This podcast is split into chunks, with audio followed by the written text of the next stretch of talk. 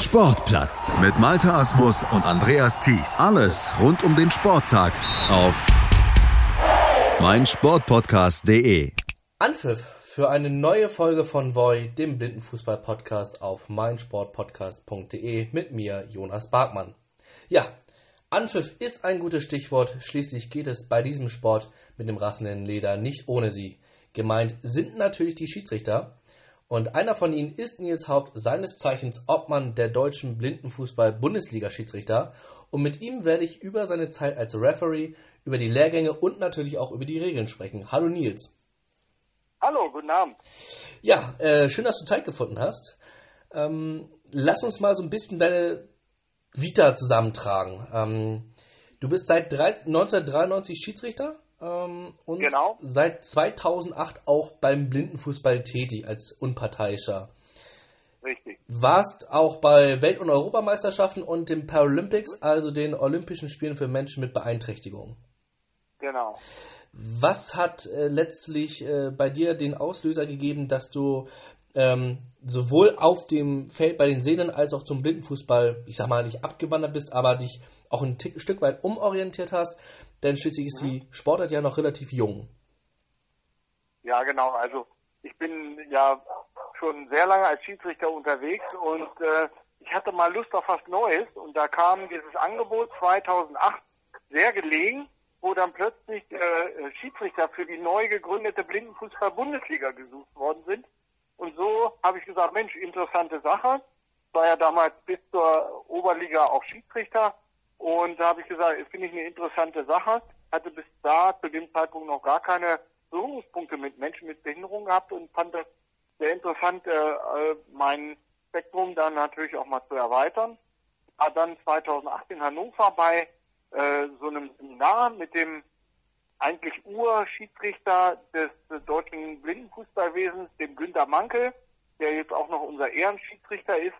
Ähm, der hat mir mich so ein bisschen mit äh, zwei, drei anderen noch in, äh, in das äh, Wesen der Blindenfußball eingeführt.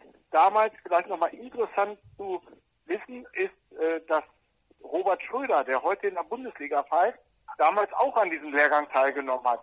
Dann aber gesagt hat, ja, Mensch, da ist mir die Karriere im traditionellen Fußball noch wichtiger, deshalb ist er da dabei geblieben und ich bin jetzt hier dabei geblieben. So hat sich das entwickelt.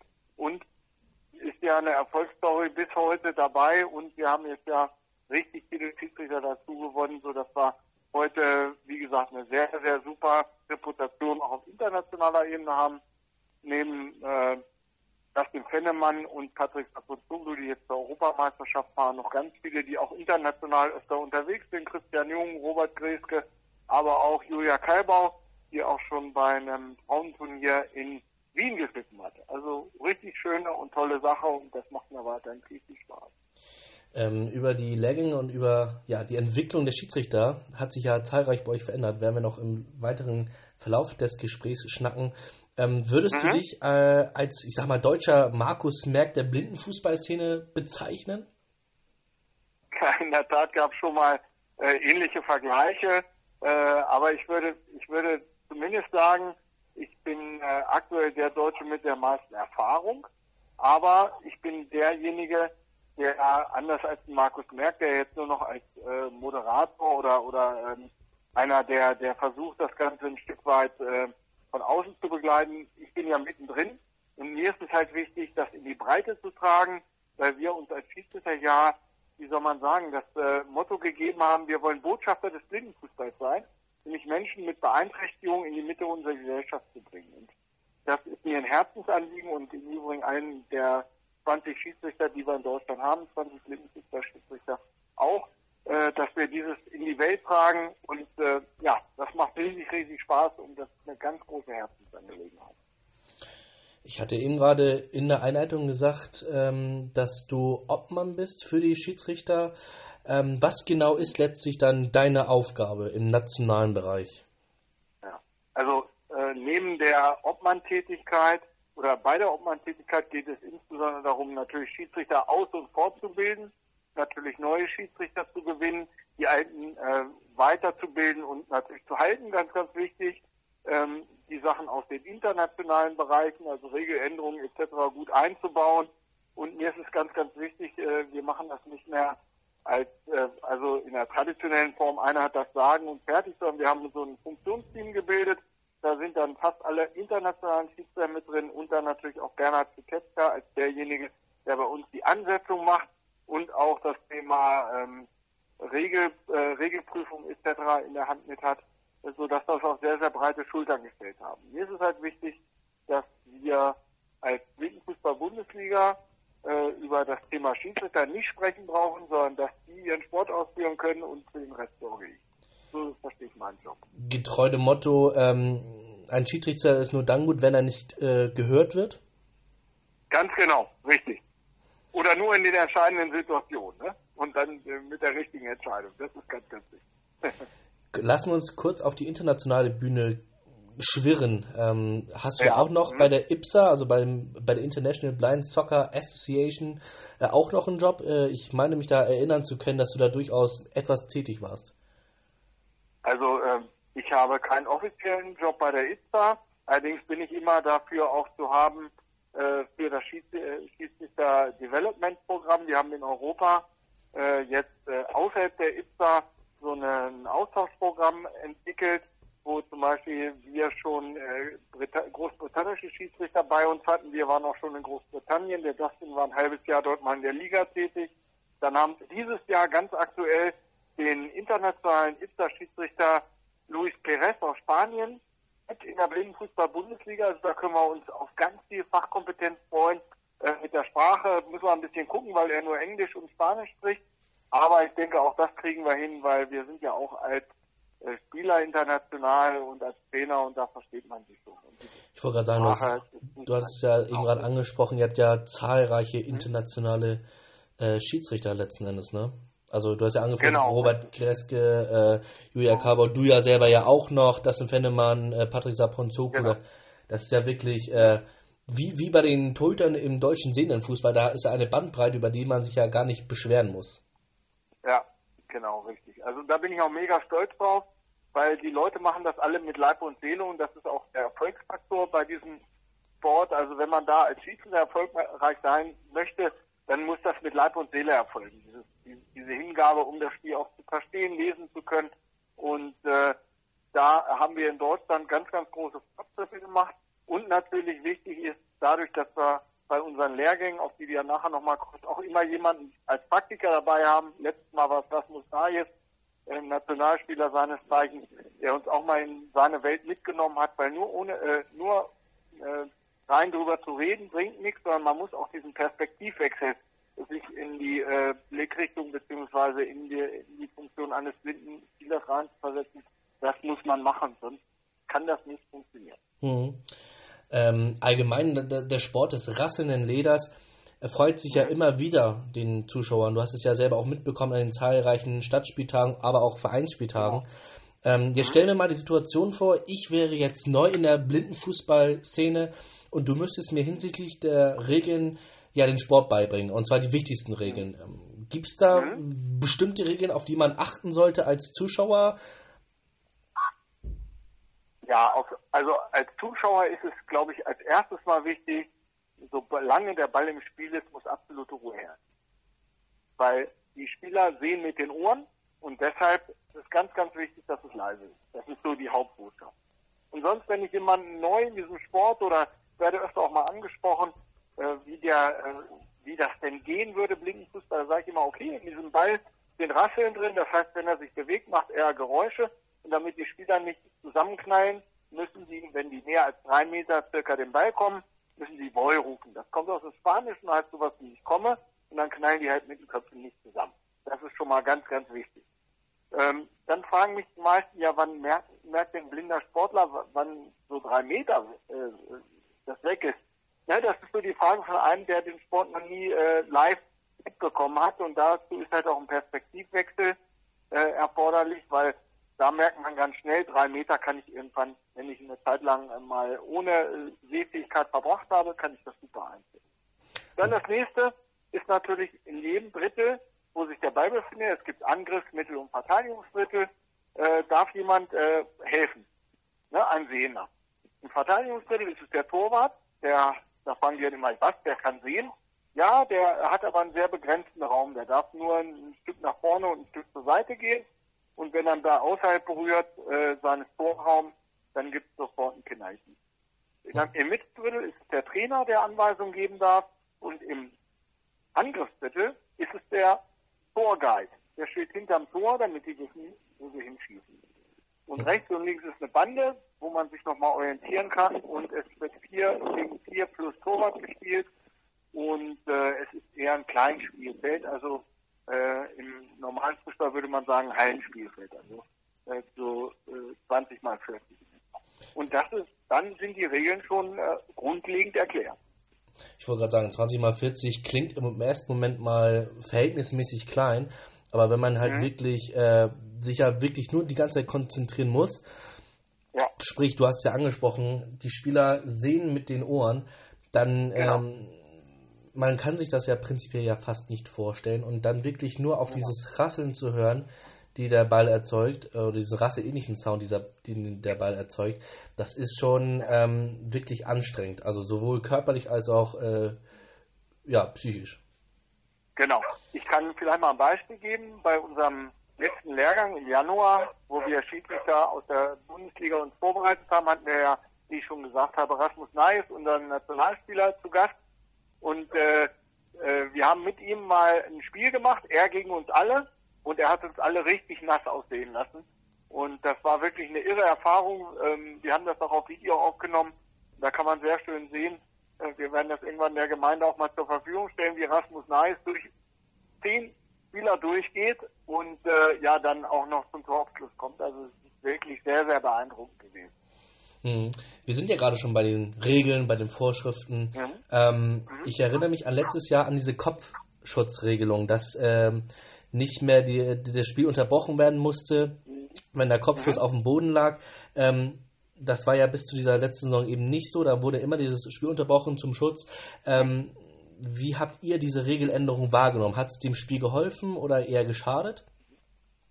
Also äh, tendenziell haben wir das ja deshalb gemacht, diese Veränderung vorgenommen, weil wir gemeinsam äh, mit den mit den Aktiven auch äh, gesehen haben, dass diese Regel äh, sich überholt hat. Ne? Also dass, dass es sagt, es gibt ja keine Gefahr, weil spätestens wenn man zusammenstößt und einer hat einen Kopfschutz um, ist ja irgendwo noch eine gewisse Sicherheit gegeben und deshalb kann man auch da weiterspielen. Ähnlich wie beim Fußball, wie man, wenn man Schuh verloren hat, darf man ja auch noch bis zur nächsten Spielunterbrechung weiterspielen. Das wurde ja auch geändert.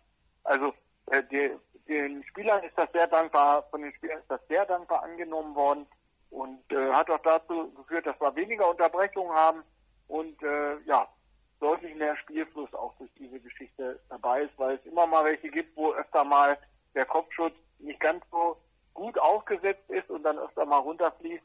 Und dann ist natürlich blöd, wenn man dann andauernd da äh, unterbrechen muss. Deshalb war das gut. Vor allem, du hast es ja gerade angesprochen, ähm, der, der Spielfluss kam zustande. Ähm, ja. und man hat ja immer so diesen Gedanken als, ich sag mal, Neuling, dass Blindenfußball ja verhältnismäßig vorsichtig ist, weil die Leute nicht sehen können. Das ist ja gar nicht so. Die genau. Leute haben keine Hemmung. Die gehen dann auch mal ja. mit dem Köpfen voran, prallen dann auch mal zusammen. Gut, mit dem Köpfen jetzt zum Glück jetzt nicht mehr so schlimm. Ähm, da sind ja, ja, in der letzten Zeit ja keine schweren Verletzungen entstanden. Aber letzten Endes ist es mir halt auch aufgefallen, dass es ähm, im Vergleich zur Saison 2017 weitaus angenehmer war, weil da einfach ein flüssigeres Spiel war. Es war mehr Aktion auch mit dem Ball, ähm, anstatt immer die Uhr anzuhalten. Ich meine, du kennst dieses, ich will nicht sagen ja. Problem, aber diese Situation, du, dass du halt fast schon sekündlich anhalten musstest, weil aufgrund ja. eines Zweikampfes eben, ähm, ja, der, die Zeit angehalten werden musste, es musste neu ja. geordert werden und, und, und. Genau. Richtig. Also für uns war es auch viel angenehmer zu pfeifen, mehr laufen zu lassen, ist natürlich auch ein Stück weit einfacher. Und äh, ich finde es halt sehr toll und bemerkenswert, ähm, dass speziell in dieser, ich nenne es mal die Blindenfußball-Community, wo nicht da die Schiedsrichter sind, da sind die Trainer und da sind die Mannschaften, sondern wir sind eine Community und äh, dass solche Sachen auch sehr einfach entschieden werden äh, konnten, ohne dass man da irgendwie großen Zeitversatz und fragen, sondern wir haben es gemacht. Es hilft dem Sport, das ist ja das Wichtige. Es wollen Menschen mit Beeinträchtigungen Sport ausüben und das soll möglichst unkompliziert sein. Und wenn wir dazu beitragen können, dann ist das super. Gibt es denn letztlich ähm, Dinge, die euch als Schiedsrichter auf dem Feld besonders wichtig sind? Ja, besonders wichtig ist natürlich insbesondere Respekt untereinander. Den erleben wir aber auch tagtäglich. Klar gibt es natürlich Emotionen wie in jedem Sport. Äh, die müssen aber auch sein aus meiner Sicht. Wichtig ist immer, dass man danach in Ruhe drüber reden kann. Und speziell, seit wir jetzt diesen Umbruch in der Nationalmannschaft hatten und seit wir äh, entsprechend auch in der Bundesliga jetzt äh, den einen oder anderen Spieler und den oder anderen Trainer haben, merke ich, dass dieses Miteinander nochmal deutlich, das war vorher schon äh, sehr ordentlich, aber dass das nochmal noch deutlich besser geworden ist. Zum Beispiel, ich äh, kann mal so eine Situation schildern. Ähm, es ging darum, da hatte ich bei dem Spieltag in Dortmund vor zwei Jahren war das, äh, eine Situation entschieden und danach konnte ich mir auf Video angucken. Wir haben ja den Videobeweis noch nicht in der Fußball-Bundesliga, aber dass meine Entscheidung genau falsch rum war und dass die auch deutlich zu erkennen hätte sein müssen. Nun war das eins der letzten Spiele und der Tag war lang und die Konzentration war nicht mehr so hoch. Aber es spricht ja dafür, dass wenn man als Schiedsrichter auch in der Kabine der betroffenen Mannschaft mal geht und sich auch für äh, eine Sache entschuldigt und danach man auch abends zusammensitzt und über die Sache ganz in Ruhe sprechen kann und wir sagen, okay, ist so gewesen und weiter geht's, Blick nach vorne. Und das finde ich halt eine ganz, ganz tolle Sache. Wie wichtig ist es denn, ähm, auch du als Schiedsrichter dann in die Kabine zu gehen und zu sagen, sorry Jungs, ich habe da einen Fehler gemacht, äh, es tut mir leid, ich hätte jetzt äh, auf sechs Meter oder was auch immer letztlich entscheiden müssen? Ja. Also es war ja in der Situation, die ich beschrieben habe, eine spielentscheidende Sache. Da ist es mir schon ein Anliegen, wenn das offensichtlich falsch ist und man es nicht mehr korrigieren kann, zumindest zu sagen und äh, auch Charakter zeigen, dass das äh, falsch ist. Ähm, ich würde das natürlich nicht bei jeder Foul- und Dingsentscheidung machen, weil äh, es gibt ganz viele 50-50 Entscheidungen, wo man sowohl in die eine als auch in die andere Richtung entscheiden kann. Aber auch das ist ja nicht immer das Maß aller Dinge. Und äh, deshalb ist es mir halt wichtig, also bei spielentscheidenden Sachen, das, da muss man schon auch die Größe haben, da reinzugehen. Also das finde ich auch wichtig. Und das ist auch dann absolut legitim und wichtig ist auch der Respekt, der mir damals gezeugt worden ist. Da ist keiner laut geworden oder irgendwas, sondern die Entschuldigung ist angenommen worden und danach ging es weiter. Das ist so wichtig. Ist denn das Schiedsrichtersein als, äh, oder im, im Blindenfußball anspruchsvoller als äh, bei den Sehnen? Also ich würde sagen, es ist anders auf jeden Fall. Das Thema Blindenfußball, du musst ja immer, äh, wenn man das mal für einen, du musst ja eigentlich doppelt gucken. Du musst einmal äh, gucken, was ist, gibt es ein Schieben, gibt es ein Stoßen, gibt es ein Halten, äh, gibt es ein äh, Vergehen mit den Füßen und dann musst du die Voll kontrollieren. Das heißt, du musst immer sowohl hören als auch sehen. Und Thema Multitasking-Fähigkeit gibt es ja öfter mal so Studien drüber, dass gerade äh, das immer wieder eine Herausforderung ist. Und ähm, das haben wir auch öfter mal bei Situationen, wo man sieht, dass ein Schiedsrichter weiterlaufen lässt, national oder international. Das machen wir immer bei unseren Lehrgängen auch immer. Wo man immer sehr schön sehen kann, der Schiedsrichter guckt auf die Situation, sieht zum Beispiel ein Halten, äh, sieht aber auf der anderen Seite vielleicht, sieht er mal, plötzlich war alles in Ordnung, zeigt das auch an, aber da war ein Wollvergehen, aber das hat er nicht erkannt. Also ein Wollvergehen, einer hat kein Woll gesagt und der Schiedsrichter hätte pfeifen müssen, der hat sich aber äh, darauf konzentriert, ob faul oder nicht faul. So, und das sind halt Sachen, die herausfordernder sind als im traditionellen Fußball, weil da musst du wirklich nur gucken und brauchst nicht dich auf dein Gehör verlassen. Hm. Danke dir erst vorerst, Nils, für diesen tollen Einblick. Wir ja. machen einen kurzen Werbespot und dann geht's weiter. Und dann mhm. spreche ich mit Nils Haupt, dem Obmann der Blindenfußball-Bundesliga-Schiedsrichter, über die Lehrgänge und natürlich auch über die Entwicklung, die er gerade schon thematisiert hat. Schatz, ich bin neu verliebt. Was? Da drüben. Das ist er. Aber das ist ein Auto. Ja, eben. Mit ihm habe ich alles richtig gemacht. Wunschauto einfach kaufen, verkaufen oder leasen. Bei Autoscout24. Alles richtig gemacht. Vernimmt sich, was man will. Dann wilde Gerüchte entstanden. Fast nichts davon stimmt. Tatort. Sport. Wenn Sporthelden zu Tätern oder Opfern werden, ermittelt Malte Asmus auf meinsportpodcast.de. Folge dem True Crime Podcast, denn manchmal ist Sport. Tatsächlich Mord. Nicht nur für Sportfans. 100% Sport. Jederzeit auf Abruf. Auf meinsportpodcast.de. Sportplatz mit Malta Asmus und Andreas Thies. Täglich neue Podcasts aus der Welt des Sports. Von Airhockey bis Zehnkampf. Berichterstattungen, Interviews und Fakten. Sportplatz auf meinsportpodcast.de. Willkommen zurück bei Voy, dem Blindenfußball-Podcast auf meinsportpodcast.de mit mir Jonas Barkmann und einem tollen Gast Nils Haupt, dem Obmann der Blindenfußball-Bundesliga-Schiedsrichter. Nils, lass uns eine kleine Zeitreise machen. Ich meine, du bist ja noch jung. Ähm, nichtsdestotrotz, wir transferieren uns mal ins Jahr 2009. Ähm, ja. Du bist gerade Schiedsrichter auf internationalem Boden geworden. Ähm, allerdings tauchen wir kurz in den Sehnenfußball ein. Ähm, zu diesem Zeitpunkt war es so, dass der Videobeweis, den du ja gerade äh, angesprochen hattest, damals noch nicht eingeführt war bei den Sehnen, ähm, aber schon deutlich für Diskussionsstoff sorgte. Ähm, sind solche Entwicklungen, beispielsweise jetzt der Videobeweis, in zehn Jahren auch im Blindenfußball denkbar, überlegenswert? Ich meine, der Sport entwickelt sich ja grundsätzlich immer weiter. Also ich finde auf jeden Fall, alles, was dem Schiedsrichter hilft und was es hilft, das Spiel richtig zu entscheiden, sollte genutzt werden. Allerdings äh, finde ich äh, gerade, wenn man mal jetzt auf die Bundesliga guckt, ähm, finde ich es wichtig, dass man das alles mit Augenmaß einsetzt.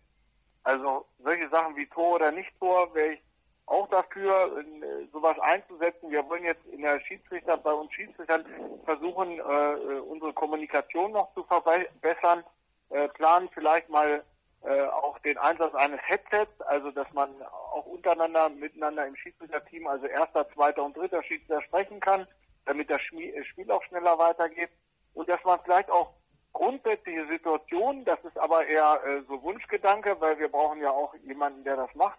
Ich weiß noch, wir hatten jetzt, St. Pauli ist ja immer sehr weit mit Spielaufzeichnungen etc. Da wäre das schon möglich, aber wir haben ja nicht bei jedem Spieltag die Möglichkeit, das zu nutzen. Aber wir würden das auf jeden Fall begrüßen, gerade bei solchen Sachen, die spielentscheidend sind. Dann würden nämlich solche Sachen, wie ich da angesprochen habe, vorhin vor der Werbepause, mit einer krassen Fehlentscheidung, die vielleicht auch spielentscheidend ist, äh, dann entsprechend vielleicht nicht passieren. Und das würde auch von Größe zeichnen, äh, dass man sowas dann eingesteht. Die Frage ist halt, wie, wie schnell man das schulen kann, weil es muss ja prinzipiell genau. innerhalb von, ja, ich will sagen Sekunden, ich meine, in der Bundesliga braucht es ja auch gewisse Augenblicke, teilweise auch Minuten, weil es wirklich ja so knifflig ja. ist. Ähm, aber äh, es kann halt nicht so 10, 15 Minuten dauern, bis man jetzt die Szene zurechtgeschnitten hat. Genau, richtig. Das ist es ja. Und ich denke, Fußball lebt ja auch davon, dass man über Sachen mal diskutieren kann. Aber durchaus, wenn man das als Hilfe für eine spielentscheidende Szene nutzen kann, dann wäre, glaube ich, keiner da, der sagt, nee, das sollte man nicht nutzen. Aber nicht halt für jedes Foul und nicht für jedes Wohlvergehen, sondern Tor oder nicht Tor oder bestimmte Sachen, rote Karte oder nicht. Solche Sachen sind halt aus meiner Sicht sehr, sehr entscheidend. Und äh, da sollte man durchaus mit der Zeit gehen. Aber dass das nicht nächste Saison so passiert, klar. Aber vielleicht kann man sich Stück für Stück daran rum. Gibt es denn letztlich Grauräume in euren Entscheidungen? Definitiv, immer. Also es gibt dann als Schiedsrichter niemals schwarz oder weiß, sondern es gibt ganz viele 50-50 Entscheidungen oder wie man so, so schön sagt, 49 zu 51 Entscheidungen oder 48 zu 52. Ja, und dann stehst du da, ne? Eine Mannschaft ist nicht amused darüber vielleicht und die andere Mannschaft sagt, ja, war eine klare Geschichte. Also deshalb ist ganz, ganz viel Grau. Ich behaupte sogar mehr Grau als äh, Schwarz oder Weiß. Stichwort Entwicklung. Ähm, auch ihr müsst euch ja letztlich weiterentwickeln, nicht unbedingt beim Videobeweis, aber hinsichtlich mhm. der Qualifikation. Ähm, wie bereitet ihr euch auf die kommende Saison vor? Also für uns ist es ganz, ganz wichtig, dass wir einheitlich unterwegs sind. Und das tun wir, indem wir äh, im März einen Lehrgang gemeinsam gehabt haben und ein Wintertrainingslager. In beiden Lehrgängen ging es darum, die Zusammenarbeit zu verbessern. Und gerade bei dem Vorbereitungslehrgang war ja unser schon mehrfach erwähnter äh, Nationalspieler Rasmus Nayes da, um nochmal die, äh, die Sicht aus, äh, äh, aus Sicht eines Spielers auch mal darzustellen. Und der war auch den ganzen Lehrgang da und das war für uns als Perspektivwechsel mega, mega wichtig. Tolle Sache. Und wie gesagt, die Zeit braucht man auch, insbesondere in der Winterpause, wo nicht so viel läuft. Wir haben ja jetzt noch aktuell keine Bundesliga-Saison, wir haben aber Länderspiele gehabt in Hamburg jetzt letzte Woche. Ähm, dann äh, letzte Woche war auch ein Schalke-Turnier, äh, auch sehr, sehr gut. Äh, da war ja auch deine Mutter im Einsatz zum Beispiel, soll auch einen sehr guten Job gemacht haben, wie ich gehört habe. Und äh, ja, äh, ganz, ganz viel äh, ist an dieser Stelle auch äh, zu sagen, dass man die Erfahrung nur über die Spiele kriegt. Und deshalb versuchen wir natürlich so viel wie möglich auch bei Testspielen äh, im Einsatz zu sein. Ne? Bevor man Blindenfußball-Bundesliga-Schiedsrichter wird, muss man ja äh, die Grundschiedsrichterausbildung haben. Ähm, worin unterscheiden sich aber letztlich die beiden Lehrgänge oder die beiden Ausbildungen? Also die eine, die traditionelle Ausbildung, ist ja eher so Grundlage und die Blindenfußballsache ist eine Spezialisierung. Sicherlich äh, sind einige Sachen gleich, wie zum Beispiel faul oder nicht faul, gelbe und rote Karte und sowas, aber zum Beispiel sowas wie das Voy und alles solche Sachen, die sind halt nicht äh, die sind ja blindenspezifisch und die gibt es halt in anderen Sportarten überhaupt nicht. Und deshalb ist es dafür wichtig, eine aufsetzende, also die auf den traditionellen Fußball aufsetzende Ausbildung zu haben. Und was natürlich auch noch wichtig ist, beziehungsweise was äh, den Leuten in die Karte spielt, die Blindenfußball-Bundesliga-Schiedsrichter, wir suchen ja auch immer noch gerne Schiedsrichter, äh, wenn die schon Futsalerfahrung haben, weil Blindenfußball ist ja insbesondere aus dem Futsal auch entstanden. Äh, und äh, da sind natürlich auch äh, Regeln wie zum Beispiel persönliche Fouls, beim fünften Foul ist man raus und diese Dematin-Fouls, auch diese Geschichten sind ja aus dem Futsal. Mhm. Ähm, Gibt es beim Fitnesstest Unterschiede? Also der äh, Fitnesstest, der äh, beim Fußball äh, ausgeführt ist, ist identisch mit dem, den wir äh, bei der Blindenfußball-Bundesliga und bei der ISTA durchführen. Das ist der sogenannte Futsal Agility Test. Da geht es um eine Langstrecke und dann äh, Kurzsprints äh, und dann nochmal so eine Koordinationsübung mit Sidesteps und so weiter, was ja auch dem Sport sehr, sehr gerecht ist, weil man ja eher, eher weniger langlaufende äh, Geschichten hat, als immer mal kurze Sprints, um sehr nah dran zu sein an der Spiel, äh, an der Spielsituation. Hm. Wir hatten ja eben gerade so ein bisschen den Lehrgang thematisiert. Ähm, mhm. Ich habe ja das Bild gesehen, was ihr letztlich gemacht habt. Da sind, ist mir aufgefallen, es sind ja wirklich 16 Teilnehmer oder Teilnehmerinnen. Auch mhm. waren ja auch zwei Frauen dabei mit Julia Kaber und ja. meiner Mutter Birgitta Bartmann. Ähm, wie nimmst du ja. diese Entwicklung als Obmann wahr? Ähm, ist man dann noch stolzer als ohnehin schon? Also diese Entwicklung in, also ich, das, halt, das war auch mein Schlusswort. Das Wort Stolz habe ich auch benutzt. Also ich bin mega stolz, diese Gruppe als Obmann begleiten zu dürfen weil die alle mit Herz dabei sind, die alle richtig Lust auf den Job haben und äh, die auch immer offen für Neues sind und es wird immer natürlich klar, bei den Lehrgängen, man setzt sich auch mal über bestimmte Regelauslegungen etc. Aber wichtig ist ja, dass wir am Ende des Tages einheitlich rausgehen und unsere Spielleitung einheitlich machen. Und diese tollen Menschen, die da diesen Sport begleiten, das sind genau die richtigen und da bin ich richtig froh darüber, die zu haben mit Luis Perez ist ja letztlich auch ein spanischer Unparteiischer dabei, den du ja äh, zu Beginn des Gesprächs erwähnt hattest, der ja, ja auch international pfeift, wie Dustin Fennemann, wie Patrick Saponzoglu, wie du. Äh, ich kann die Bandbreite ja, wie gesagt, weiterführen. Ähm, was mhm. war letztlich der Grund und wie kam der Kontakt zustande, dass Luis jetzt äh, in dieser Saison oder mindestens in dieser Saison auf Bundesliga-Ebene pfeift? Ja, das ist eine ganz lustige Geschichte äh, wenn wir mal auf das Jahr 2009, wo ich äh, international angefangen habe, zurückgehen, war Luis in der Tat derjenige, der mich international bei der ersten Europameisterschaft in Frankreich, in Nantes, an die Hand genommen hat. Der war damals nämlich schon einige Jahre dabei, international, und hat mich so ein bisschen eingeführt. Und äh, er hat auch zusammen, ich war ja dann in meinem ersten Jahr, war ich auch gleich im Finale als dritter Schiedsrichter unterwegs. Erster Schiedsrichter war ein Griecher, Alex äh, Alexandros Karayusov und äh, dann Luis Perez. Und so haben wir natürlich immer Kontakt gehalten, weil unser Verhältnis war immer sehr, sehr besonderes, weil halt äh, immer ich sehr viel gelernt habe und sehr viel ihm zu verdanken habe. Und letztes Jahr ist er beruflich nach Mönchengladbach versetzt worden. von seinem Arbeitgeber, einer großen spanischen Bank. Und er hat mich gefragt, ob es Interesse gibt, äh, in Deutschland, äh, äh, ob äh, er dort Spiele leiten könnte. Und dann habe ich natürlich gesagt, super, super gerne. Wir haben ihn zum Lehrgang eingeladen. Er wohnt auch nicht weit weg von Patrick Sapunzoglu und äh, auch nicht weit von Dustin. Und Dustin spricht ja nun auch fließend Spanisch.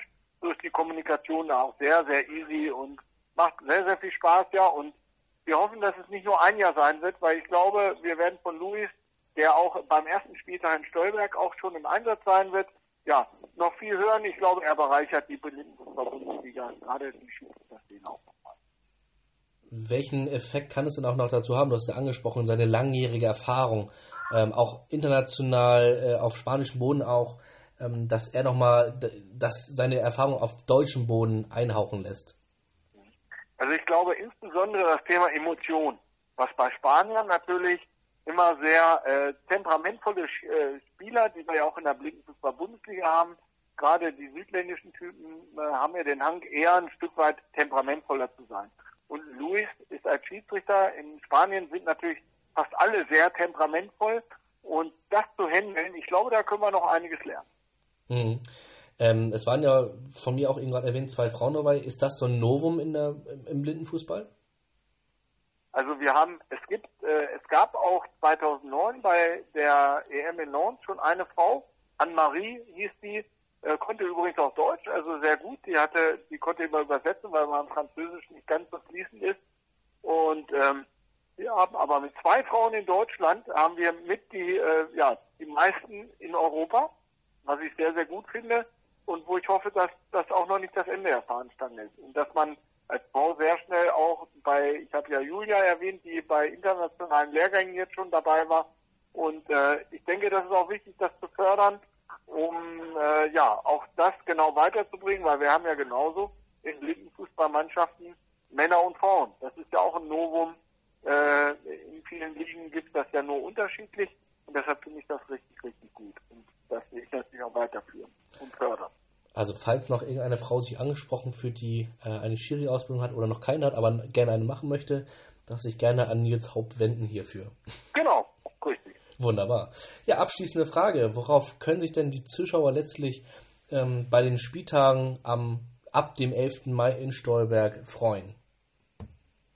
Also ich glaube, freuen können sie sich wieder, dass es die Blindenfußball-Bundesliga äh, ja, seit 2008 wieder in einer neuen Auflage gibt ich glaube auch mit einem neuen Spielmodus, denn erstmals, soweit ich weiß, spielen wir mit Hin- und Rückspiel. Korrekt. Und das ist ja auch eine, eine tolle Sache und ja, jede Mannschaft sieht sich mindestens zweimal äh, sich gegenüberstehen. Und das ist ja auch nochmal eine Geschichte, wo man sagen kann, Mensch, letztes Mal haben wir verloren, diesmal können wir vielleicht gewinnen. Und das macht das Ganze nochmal interessanter. Und natürlich wollen wir als Schiedsrichter unser Bestes geben, dass man, wie wir es eingangs erwähnt haben, wenn man den Schiedsrichter nicht hört etc. oder nur in den entscheidenden Situationen, der dann auch richtig liegt und wir den Menschen äh, mit Beeinträchtigungen dann in die Mitte unserer Gesellschaft weiter verhelfen und eine wirklich schöne Zeit haben und den Sport nach vorne bringen, dann können sich alle freuen, nicht nur die Zuschauer, sondern auch die Spieler, die Trainer und letztendlich auch wir, wenn wir einen guten Job gemacht haben, freuen wir uns natürlich auch immer, wenn uns das bestätigt.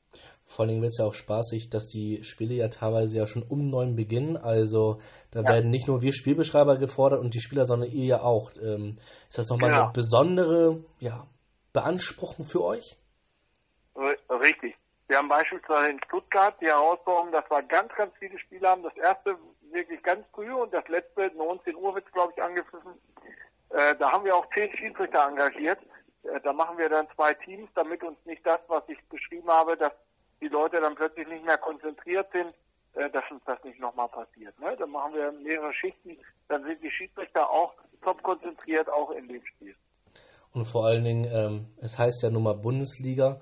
Ähm, da genau. wollt ihr natürlich auch den Anspruch haben, die bestmögliche, bestmögliche Leistung ähm, den Spieler zu gewährleisten.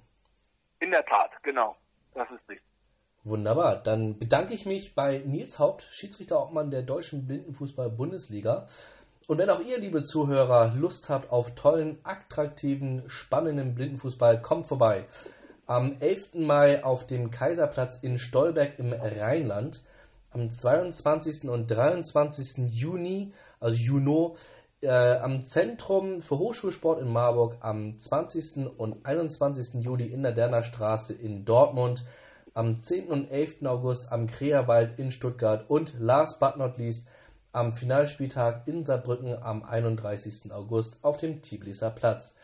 Und natürlich werden die Spiele auch wieder live per Audiodeskription für die Zuhörer vor Ort und an den elektronischen Endgeräten beschrieben. Nicht mehr auf meinsportradio.de, sondern direkt auf der Seite blindenfußball.net. Das war's an dieser Stelle. Ich bedanke mich nochmal bei Nils Haupt.